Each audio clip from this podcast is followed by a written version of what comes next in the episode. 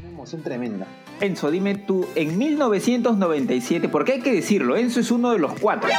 De los cuatro hinchas de cristal. Pero dime, Enzo, tú en, 1900, tú en 1997, ¿cuántos años tenías? Siete años tenía, hermano. Tú ya eras hincha de cristal. Escúchanos